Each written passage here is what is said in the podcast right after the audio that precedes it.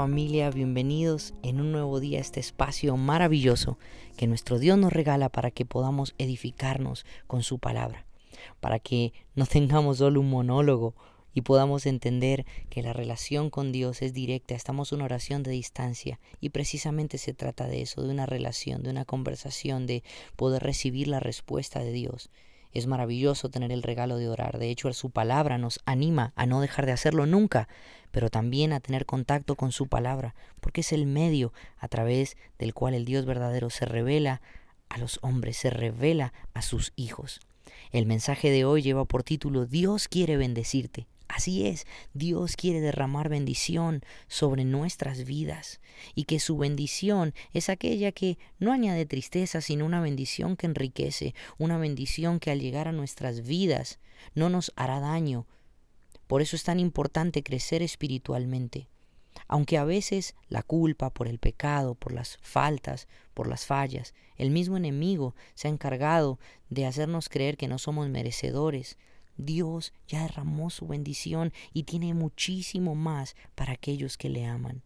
El pasaje en el Salmo capítulo 37 versos 4 al 9 nos dice, deleítate en el Señor y Él te concederá los deseos de tu corazón. Muchos toman este pasaje a la ligera y se ve con frecuencia aquella clase de personas que corren detrás de una añadidura, aquella clase de personas que es verdad como todos los días nosotros o en muchas ocasiones nos hemos sentido agobiados, cargados, cansados, desesperados. Hemos estado en momentos de desfallecer y decimos, Señor, ¿dónde estás? ¿Dónde está tu bendición? ¿Dónde está tu respuesta? Y fallamos en algo y empezamos a correr detrás de esa respuesta, detrás de esa bendición, nuestra fe empieza a tambalear porque hemos olvidado que nuestro deleite debe estar en el Señor, que nada más debe tener tanto valor como la presencia de Dios, como Dios mismo, y que no hay un regalo más grande que poder ser llamados hijos de Dios. Tenemos acceso a una vida de eternidad, tenemos acceso a bendiciones sobrenaturales y únicas pero las desvaloramos, les quitamos el valor, les quitamos la verdadera importancia, porque a veces pareciese que nos conformamos más con lo material, con lo tangible, con aquello que parece dar cierto grado de estatus, de estabilidad y seguridad, y no es así. Nunca nada podrá darte mayor plenitud, seguridad y estabilidad que la misma presencia de Dios. Por eso este pasaje nos dice que nos deleitemos en Él y Él concederá los deseos de nuestro corazón como consecuencia de deleitarnos en su presencia. Y quiero decirte, Dios conoce nuestros corazones. Dios sabe cuando realmente Él está en primer lugar.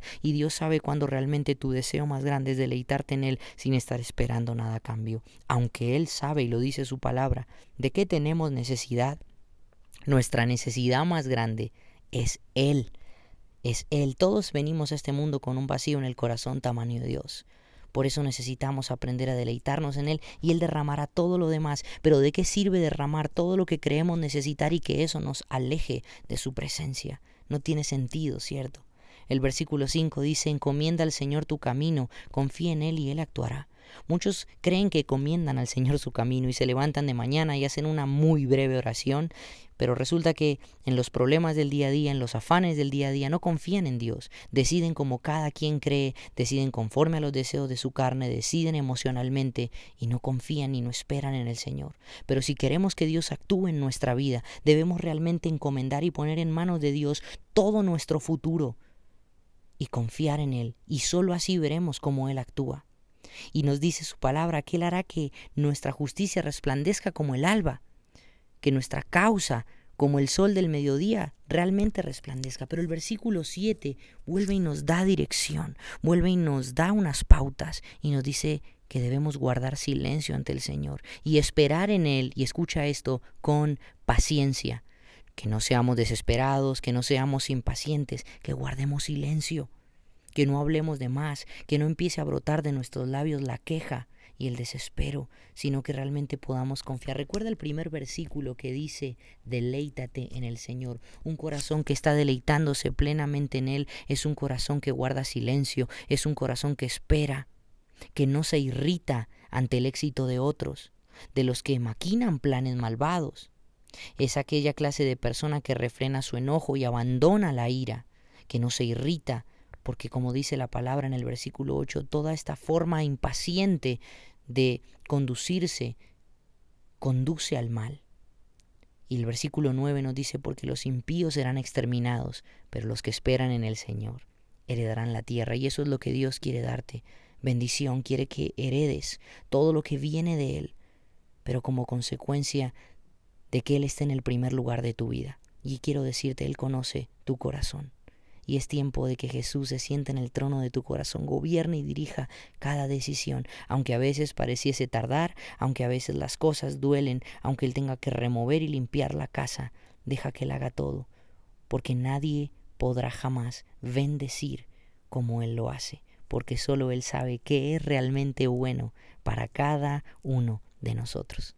Amada familia, si este mensaje ha bendecido tu vida, déjanoslo saber, déjanos un like, compártelo con aquellos que sabes que lo necesitan, que necesitan ser animados y consolados con la palabra de Dios.